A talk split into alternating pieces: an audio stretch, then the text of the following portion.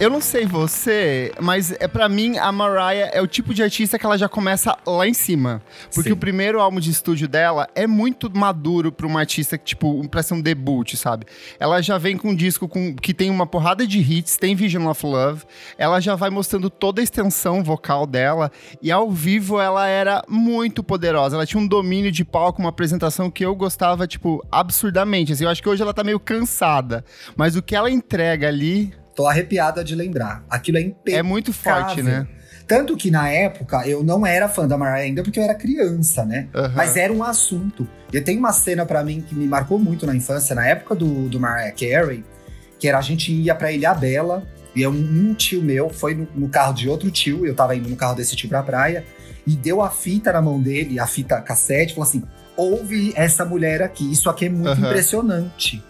E aí ele botou o som e aí ficava todo mundo passado, né? Eu me lembro todo mundo, ele, minha tia, todo mundo meio no carro assim. Brother, que que é que isso? Voz. Que voz. Tanto que na época se dizia que ela não cantava, né?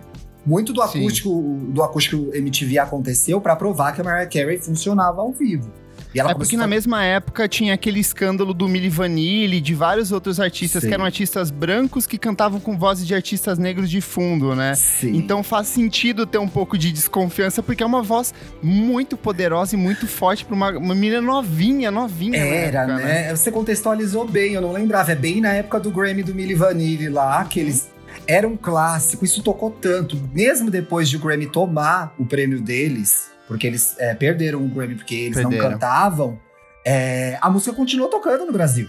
Até hoje. Até hoje toca. Até Você liga toca. nessas rádios, é. a, a, a, MFM de madrugada toca ainda hoje. Você falou uma coisa interessante, é verdade. No primeiro álbum já tem umas letras muito maduras e uma e uma velha, né? Parece, parece um álbum de uma mulher mais velha, assim, de Sim, 20 madura, poucos, né? de 30 anos. É. E ela vai, e ela segue ali numa sequência que é tipo, quando você fala assim, ok, ela já começou muito bem, o que que vem a partir de agora? Aí ela lança o Emotions em 1991. Puta pariu, perfeito. Num ano que é mega movimentado pra indústria da música, o ano que tem, sei lá, o Nevermind do Nirvana, tinha um monte de coisas acontecendo na cena britânica.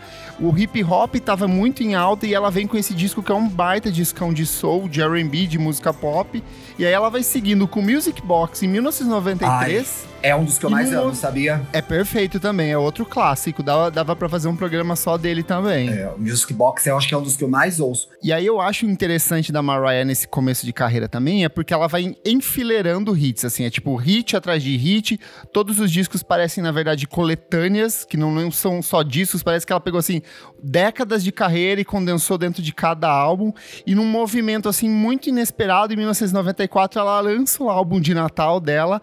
E aí, assim, mostra que mais uma vez tudo que essa mulher bota a mão vira ouro. Tanto Cara, que. E, e, e, assim, lançar álbum, álbum de Natal era coisa de artista velho. Velho, sim. Em decadência, sem vender disco. E aí ela lança um negócio com músicas já conhecidas de Natal, mas com composições próprias. Sim. E eu acho incrível como é de certa forma, o, o álbum, o Merry Christmas, que é o álbum de Natal, ele tem uma. Ele, ele sempre foi. Ele sempre foi muito famoso, ele sempre voltou no Natal, mas a Mariah tem uma virada. Ela faz um trabalho de marketing em 2018, eu acho, que ela, ela se apropria desse feriado. Sim. É eu dela. acho isso genial. Isso, acho isso genial. É muito isso, olha, gente, quando acabar o Halloween, vocês vão ficar um mês me ouvindo. Se preparem. Vai acontecer né? Não é legal? é maravilhoso. Eu acho muito divertido, acho muito divertido.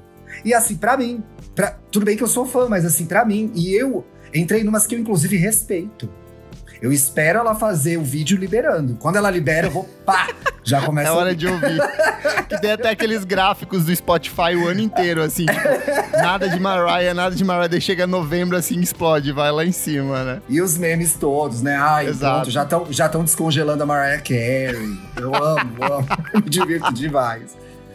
Eu acho, que vem, eu acho que esse momento vem junto com o, o, a hora que ela entende o jogo Sim. das mídias sociais. Então ela fala, porra, vou entrar nesse rolê, vou me divertir demais. E aí ali no começo ela errou um pouco, forçou, tentou produzir os conteúdos dela. Depois ela viu que era bem mais simples, que era só ela ser a Mariah Carey, entendeu? E zoar o Shawn Mendes, que todo Exato. mundo ia amar, né? que todo mundo ia amar. É maravilhoso, eu acho ela muito engraçada. Que era uma coisa que nesse começo de carreira a gente não via, né? Sim. Porque ela vivia naquela prisãozinha do Tommy Otola lá. Mas é engraçado que justamente depois desse sucesso do Merry Christmas, ela fala, gente, eu sou foda naquilo que eu faço, então eu vou fazer um disco do jeito que eu quero, porque ela era ainda muito protegidinha, como você disse, ela era muito no controle da gravadora, ela era um pouco o que a Ariana Grande era até um tempo atrás, de fazer, tipo, tudo bem calculadinho, esses essas artistinhas, embora ela tenha uma extensão vocal muito maior do que qualquer cantora recente, ela era muito moldadinha, certinha, é. ela tinha um figurino, um jeito de se portar na imprensa, e ela fala, não, eu quero fazer um disco do meu jeito, e aí ela entra em estúdio para fazer o que é um dos meus discos favoritos da carreira dela e é o que a gente vai conversar aqui hoje, que é o Eba. Daydream de 1995, que é a grande virada na carreira dela no sentido artístico, porque comercialmente ela já era muito grande, mas esse é o primeiro álbum que ela fala eu vou ser a produtora executiva, eu vou apontar a direção do que vai acontecer aqui.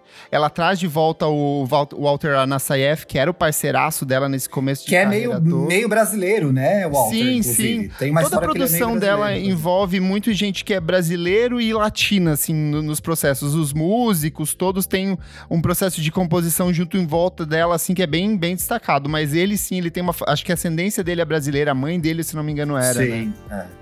Tem todo o bafo que teve uma treta entre os dois pelos direitos do All I Want for Christmas, né? Mas que Sim. eles entraram num acordo viável comercialmente. Sim. Dois. Você chegou no Daydream, que eu acho que é um álbum de transição da Mariah, que ela aponta, né? Sim. O Daydream aponta pro Butterfly, que é Sim. o me separei e vou arrasar. Mas é, ela chega no Daydream, sei lá, com uns 10 número 1 já, eu acho. Pelo Sim. menos, uns 8 pelo menos. Né? Ela eu chega era, muito. Eu acho que já chega. Ela já acho chega. Que uns 7, 8 eu acho que já tinha ali. É. E eu acho interessante como ele tem a, a sonoridade, as coisas que ela já fazia nos outros álbuns, mas Sim. aí você tem o fantasy. Aí você tem as músicas que começam a apontar para o que seria Mariah Carey na no, no, na segunda metade da década de 90. Que é essa coisa do R&B, do hip hop bem presente, de trazer gente para fazer uma coisa mais rimada mesmo e não tão cantada. E aí você puxou Fantasy, que é de fato a faixa de abertura, e eu acho ela fantástica porque ela foi uma das primeiras composições que a Mariah fez para esse disco. Ela foi a faixa, tipo, a primeira coisa que eles acabaram para esse álbum foi Fantasy, e ela é uma música que a Mariah quis fazer porque ela era apaixonada por essa música do Genius of Love, do Tom Tom, Tom Club, que era justamente uma banda do Talking Heads. Eram dois membros do Talking Heads, fizeram essa música no começo dos anos 80 que virou um sucesso enorme, e ela pega essa base da música e ela faz uma canção que te joga dentro do disco de cara. E ela, porque ela tem todas essas estruturas que a, a Mariah vai fazendo uma escadinha. A voz dela vai até aqui, aí ela fala, agora vamos subir um pouco mais. E, e ela, ela sobe! Ah, e aí ela fala assim, sobe. e vamos de novo. E ela joga lá em cima. E você pode ver que dentro desse disco, todas as músicas têm essa construção de tipo, vocês acham que acabou aqui? Agora tem mais uma, uma viradinha, saca? E ela tem uma coisa que é, é uma coisa que ela gosta de fazer, que é, é, não só produzir as músicas dela, né, como escrever, mas ela gosta de fazer os arranjos vocais. É um negócio sim, que ela se diverte sim. fazendo. Então eu acho que nesse disco ela começa a brincar mais com isso também. Uhum. Então a gente vê mais os um em cima do outro, que agora, eu acho que até nos anos 2000 ela até exagerou uma época. Ficou um pouco caricato, né? É, eu acho que é, é o registro ficou muito dependente do, do registro alto. Eu gosto Sim. mais do grave da Mariah. As minhas músicas favoritas Sim. são mais graves. Mas eu acho que aí ela começa a brincar com esses Mariah em cima da Mariah, em cima da Mariah, em cima da Mariah, e é hipnotizante, você não consegue parar. E é engraçado ouvir, né? que você pega a produção do disco, tem muita instrumentação, tem muita gente tocando, só que voz mesmo é praticamente ela, sabe? É tem ela. vocal de apoio em alguns momentos do, do disco, mas Sim. se você for ver toda a estrutura base do vocal, das harmonias de voz, é totalmente ela, assim. E, e são trabalhos lindíssimos, assim, umas construções vocais lindíssimas, né? Não, gente, cantar desse jeito é, é, é um negócio é, inimaginável. Você falou do, do sample que ela fez, do uhum. Genius of Love.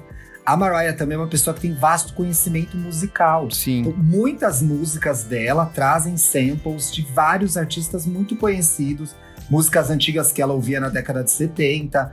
E eu acho que isso começa a ficar mais forte no Daydream, mas o Make It Happen é sampleado, tem várias coisas muito sampleadas, né? Depois tem o Heartbreaker é sampleado inteiro, uh, We Belong Together tem três samples, então ela tem uma cultura musical e ela traz isso para as faixas dela.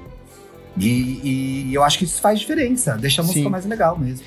Eu gosto de pensar no, no Daydream como. Ele é, como ele é, ele é um disco que antecede uma grande obra. Então é tipo o 4 da Beyoncé antecipando o auto-intitulado. Mas ele me lembra muito o Off the Wall do Michael Jackson, porque ele te dá umas pistas do que vai acontecer Cara, daqui pra esse frente. É um dos meus discos favoritos da vida. É o meu Eu consigo entender por que, que o Thriller ele é um trabalho grandioso, gigantesco e tem e, e é tudo aquilo que ele é. Só que o Off the Wall, pra mim, é, é esse disco assim que, tipo, entrega tudo e aponta direção. E eu vejo que o Daydream da Mariah é um pouco isso, assim. Exato. Ela entrega tudo em vocal, em produção, em composição, em arranjo, em batida, em mesclar ritmos, em dialogar com toda a cultura pop da época, porque ela traz, tipo, Boys to Men pra cantar junto com ela. Que eram que era um fenômeno da época, que eram gigantescos, só que ao mesmo tempo ela deixa tudo encaminhadinho pro que vai ter daqui pra frente. Daqui pra frente eu vou pra uma vibe mais R&B, daqui pra frente eu posso ir até pra uma coisa eletrônica se eu quiser. Esse disco tem um leque assim que eu acho fantástico. Toda vez que eu ouço,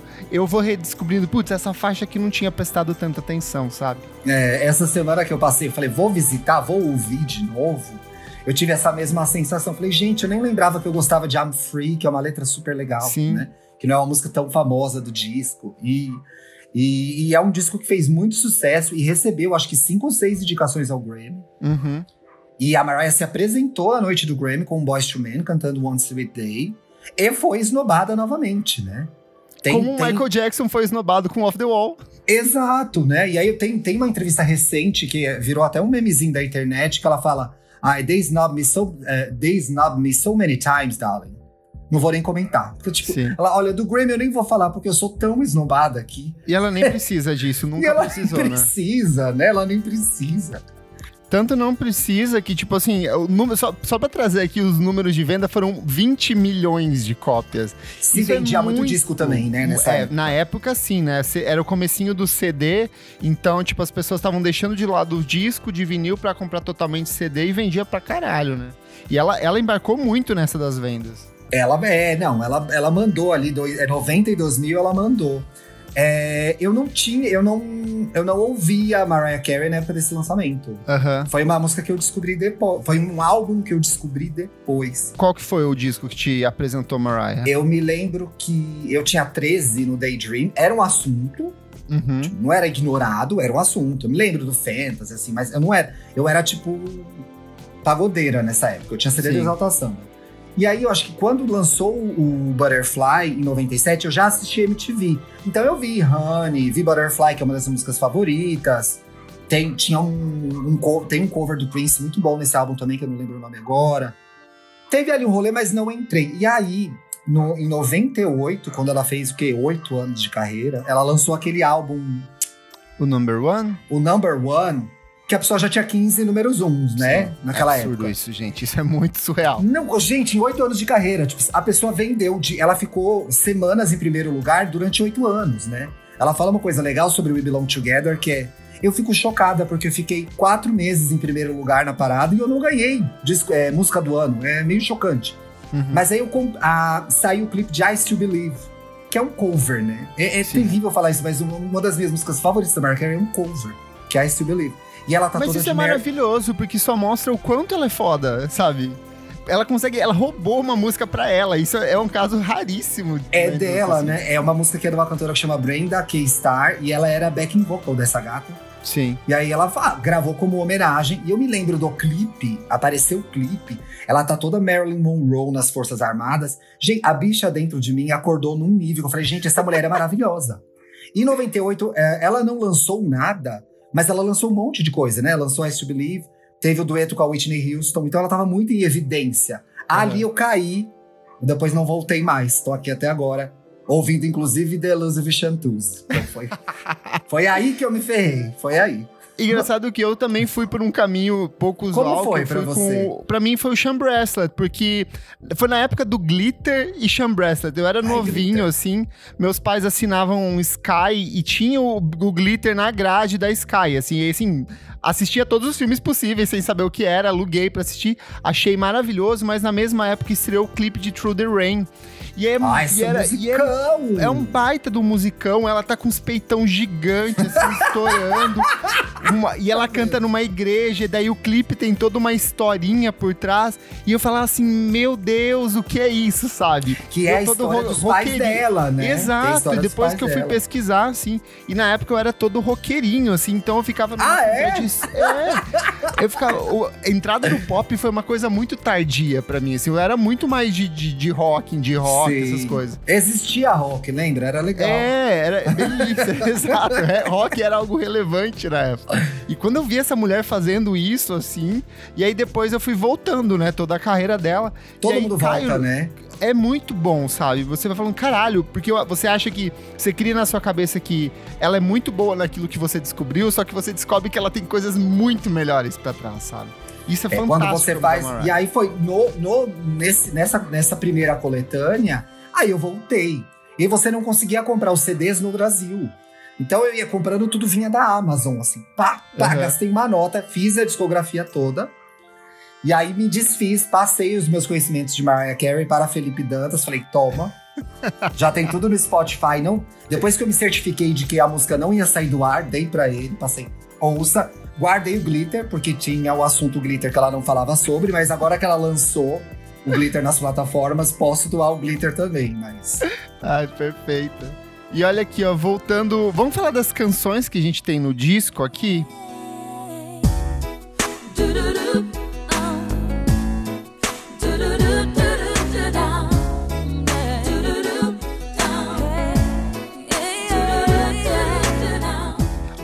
Be My Baby, até hoje, sucessaço. Você abre o Spotify, ela tá lá no top 5 entre as mais tocadas da carreira dela. Você gosta bastante?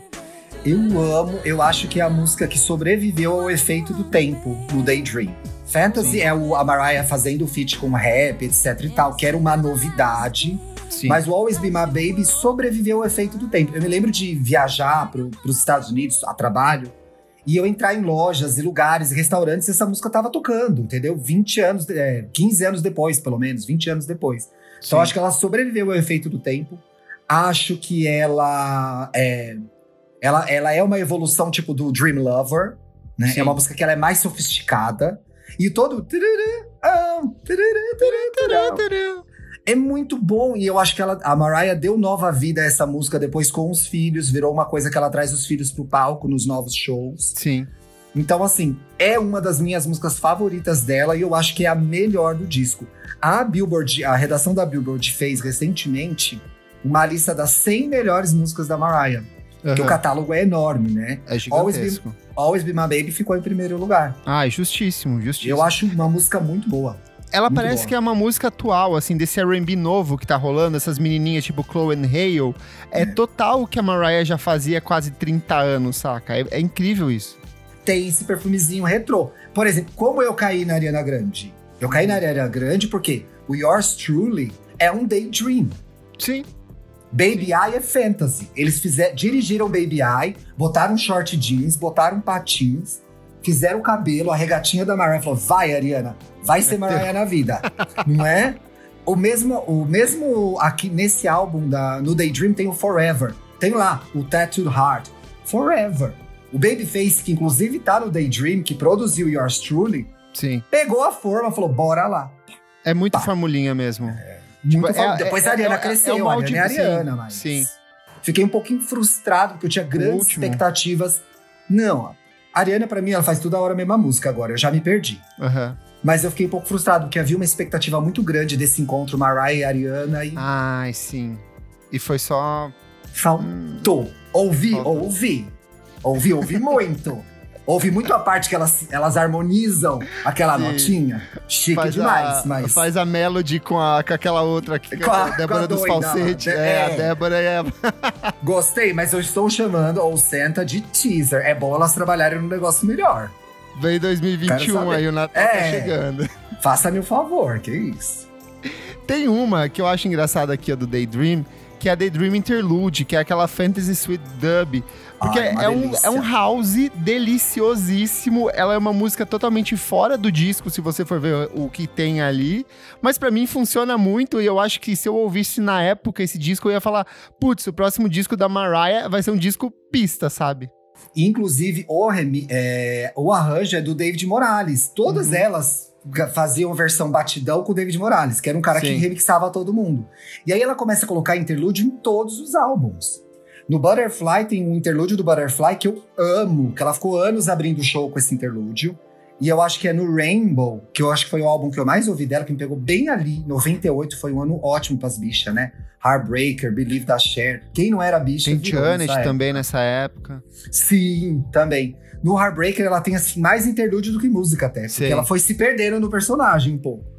Mas eu gosto, porque é um jeito de fazer a transição para as músicas, né? Eu gosto, porque lembra um pouco as coisas que a Mary J. Blige fazia também muito isso, assim. Sim. assim. Que ela contava uma historinha antes de começar a música. Sim. Que é um pouco de, do que o, rap faz. O hip hop sempre fez isso, de ter uma vinheta, alguma coisa, uma fala, e aí entra a batida e entra a música. Então acho que é, é ela, de um jeito ou de outro, se, se apropriando disso, né? É, eu acho que até no Daydream fica solto. Uhum. Ele é meio solto. Você tá ouvindo o álbum e você faz voltou essa. Mas nos outros álbuns ela começou a encaixar, então tem uma, uma historinha acontecendo. E aí tem muita baladona enorme aqui, tem. que são deliciosíssimas. Underneath the Stars, One, One Sweet Day, deixa eu ver, Open Arms, é uma sequência, assim, que parece que é um pouco... então, por isso que é um álbum de transição.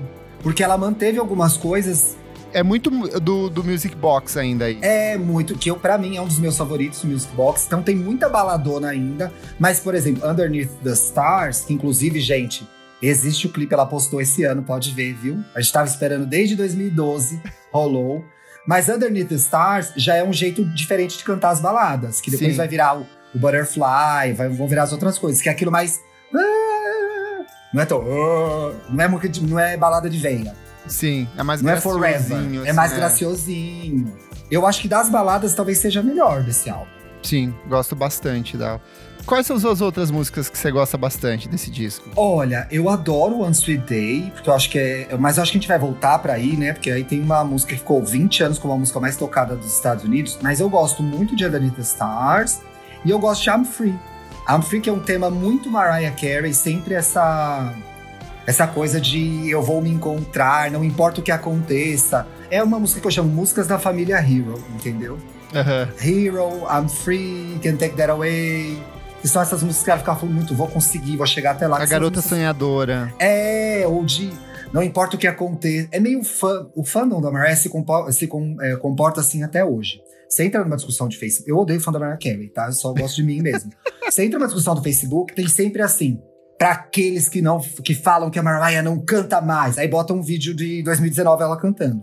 O que eu penso? Gente, ninguém não fala que ela não canta mais. É você que tá falando, É você gata. que tá criando, exatamente. Tá todo mundo de boaça. Olha lá, mulher porra, 50 anos, arrasou, uma lenda. Tá todo mundo de boa. O fã é essa coisa chata que fica fazendo Sim. isso o tempo inteiro. E entendeu? se ela não cantasse também, porra, olha o que ela já fez, sabe? Ela tem.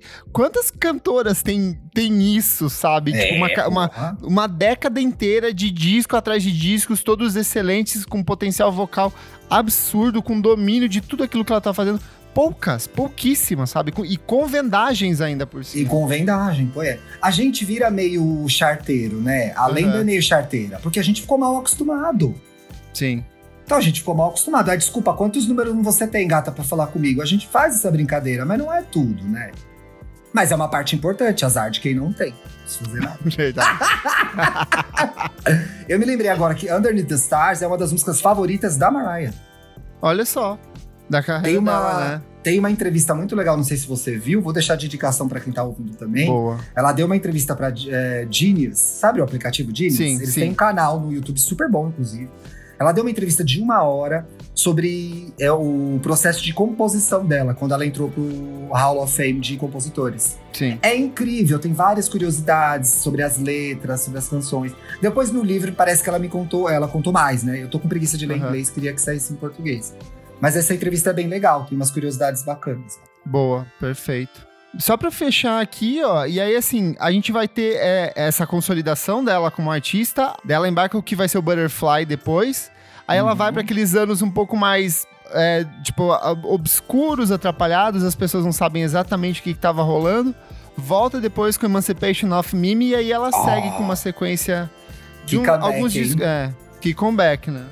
Que Mas aí, a partir dos anos 10, rola toda uma redescoberta da Mariah Carey. Tipo, a gente falou da Chloe Hale agora, mas a Ariana Grande, um monte de outros artistas, porque a Mariah ficou, como você mesmo disse, assim, ela tinha se perdido um pouco, um pouco naquela coisa do lance do, natalino, de ser uma personagem que voltava todo final de ano. E aí ela meio que se reestrutura e nessa volta dela, o Daydream é um trabalho que acaba sendo citado por um monte de gente como uma obra importante. Então você vai ter Frank Ocean, Solange, você vai ter um monte de gente citando a importância desse disco a partir teve desse tempo. Um, né? Teve um. Na época também não teve um. Não foi Frank Ocean. Ah, não, isso é mais recente. O Drake sampleou Vision of Love, Sim, Emotions, verdade, né? verdade. É, ele sampleou no, naquele último, no Scorpion, se eu não me engano, ele sampleou, né? Ti, pra gente encerrar aqui, que nota você dá pro Daydream e por quê? Uh, é de 0 a 10? De 0 a 10. Eu dou. Ai, o fã é insuportável, né? Quer que eu acho que eu vou dar 7,5, por quê? Mentira. Eu acho que é, eu acho que é 9 porque é álbum de transição. Eu amo o Music Box. Eu amo o da sequência, que é o Butterfly. Sim. E o o Daydream tá no meio do caminho. até, me, até me lembrei que durante muito tempo eu confundia, eu chamava um de Music Box e outro de Daydream. Eu me atrapalhava, porque eu acho que eles são muito parecidos. E acho que a, a, a, grande novidade aí mesmo é o remix de Fantasy, que aí ela sinalizou, ó, vou, vou aparecer pelada, galera, se preparem. e aí eu acho que no, é, no final de 2010 ela se perdeu nesse personagem. Porque a, a música mudou, ela não entendeu. Aí lançou o, aquele, aquele álbum que eu acho bom, que tem o Obsessed eu acho bom, o Memoir, né? Sim. Você gosta do, do, do Caution, o último? Aí é, é, aí que eu ia chegar, que bom. Aí ela voltou e entendeu. Ah, peraí, eu sou a Mariah Carey, eu entendo de música, vou fazer um negócio bom. Porque ah, os anos 2010 teve uma coisa meio perdida mesmo. Né? Aqui no Brasil ela teve um hit enorme que eu amo, que é a Banana Walla Vis. Amo, amo, amo. Sim. Amo. Acho que é. Aquilo é uma música da Mariah Carey, assim. Cover da Mariah que todo álbum tem. Mas estava perdido, né? Aí uhum. saiu aquelas porcaria. Aí fez umas trilhas sonoras pra filme porcaria. Verdade, também. um monte de animação, verdade. Um monte de animação. Lançou um CD, re, relançou um CD de Natal que era péssimo. Teve All I Want for Christmas com Justin Bieber. Tava totalmente confusa. Mas também era um período em que ela tava tendo uma vida pessoal, filhos, separando, etc e tal. Participou de reality show, participou de American Idol, né? Que ela fala, Darling, it was a moment. Fez tudo de errado. Aí no Caution ela sentou e falou: Porra, vou escrever um vou álbum um aqui, disco. sabe? Pegou uma gente certa pra trabalhar, é, chamou peraí, de que eu vou ligar nova. aqui. Vou ligar aqui pro Blood Orange. Vamos Ai, fazer perfeito esse homem. Vamos fazer aqui. É, eu queria que ele fizesse o disco inteiro com ela, sabe? Não é? Não Porque é a melhor música do álbum. É. É muito bom. Porque ele entende muito, ele entende muito ela. Ele é apaixonado. Ele é fã! Ele é fã. Fã trata bem. Esses dias eu vi no Instagram, passou pra mim nos stories. O Timothy chama. É, o Timothy chama. Timothy Chalamet. Chalamet. Acertei. Tem o Timothy Chalamet cantando Giving Me Life. É tão fofinho, gente. É até vou ouvir Caution de novo depois disso. Eu acho um puta álbum bom. Puta álbum bom. A faixa título é boa, tudo é bom. Né? Perfeito. Eu dei 9? Dei 9. Dei 9 porque eu dou 10 pro Caution, eu dou 10 pro Emancipation. Dou 10 justo. pro Butterfly. Pois é. Eu acho justo. Eu Por também eu vou dar nota 9. Eu acho que é realmente isso, assim. Ele é um disco muito consistente naquilo que ele se propõe, ele é muito corajoso, ele vai apontando muitas direções.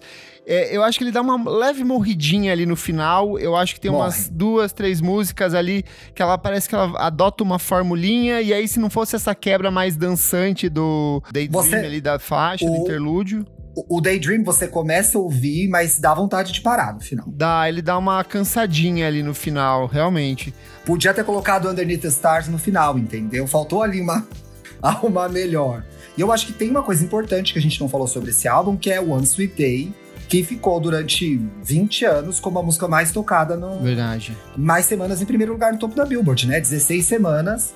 Aí veio Despacito, todo mundo ficou morrendo de medo, as Lembre tudo rezando de mão dada. e aí a Taylor lançou uma música, salvou a gente, quem diria? Tanto que eu falo mal da Taylor. Taylor lançou, eu me lembro que rolava no Twitter. As Lembes falam tanto, quem salvou a Mariah foi a Taylor. Mas aí depois o Despacito empatou. Quem passou foi Old Town Road. Isso, isso, foi. foi. Que é o pai da Miley Cyrus, ela que aquela é- gay babado, como Isso. chama? O Lil Nas X. Isso. Aí a Mariah fez um textão Ela fez um pra post, ele, né? parabéns. Mas enfim, tivemos aí 20 anos, 15, 20 anos de reinado segurando De reinado. a mão ali. Ah, A não, perder pro poderosa. Despacito é muito triste, gente. Não ia aceitar. Isso não. E eu adoro Despacito, mas não. Onde está o Despacito hoje? né? É, não, que isso, que isso. Perfeito. Tiago, fala das suas redes sociais, onde as pessoas te encontram, os seus podcasts. Eba. Então, gente, eu, eu gravo dois podcasts. O Estamos Bem, que é exclusivo do Spotify, em que eu, tra- eu- eu trabalho com a minha amiga, Bárbara dos Anjos. A gente fala de saúde mental toda segunda-feira. Procurem a gente lá. E eu tenho meu filhinho da quarentena, que é o IAI Gay, que eu gravo com esse amorzinho também, meu amigo Felipe Dantas, que é pra falar coisa de Perfeito. gay. Pra falar coisa de gay. Sai toda Perfeito. terça e sexta, né? Que é Levanta Gay Bora Trabalhar, isso que significa LGBT. E vocês me acham no Instagram, arroba luxo e riqueza. Se quiser me seguir, segue. O problema é seu, porque eu não posto nada. E arroba Twitter no Twitter. É isso. Olha, eu acho que você deve fazer vários programas de vários discos da Mariah pra voltar. Vamos fazendo ao longo do ano. Eu vou te chamar pra vários momentos, então, pra gente gravar. Muito obrigado, viu, querido? Adorei. Fiquei Foi feliz prazer. com essa participação, Tio. Não podia gravar esse programa sem você. Eu ia achar um absurdo. Toda vez que eu vejo alguém falando de Mar Mariah Carey e não me convida, eu acho assim um absurdo. Fez bem, fez bem. Muito bom. Eu sou o KleberFac e essa é uma edição paralela do podcast Vamos Falar Sobre Música. Apoie o nosso podcast em padrim.com.br Apoia, gente. Barra podcast BFSM, que você tem acesso a esses programas adiantados, são lançados com muita antecedência, ou programas exclusivos que a gente faz especialmente para os nossos apoiadores queridos. Até a próxima edição. Gostei desse clubinho VIP, é bom, né? Bom. Beijo.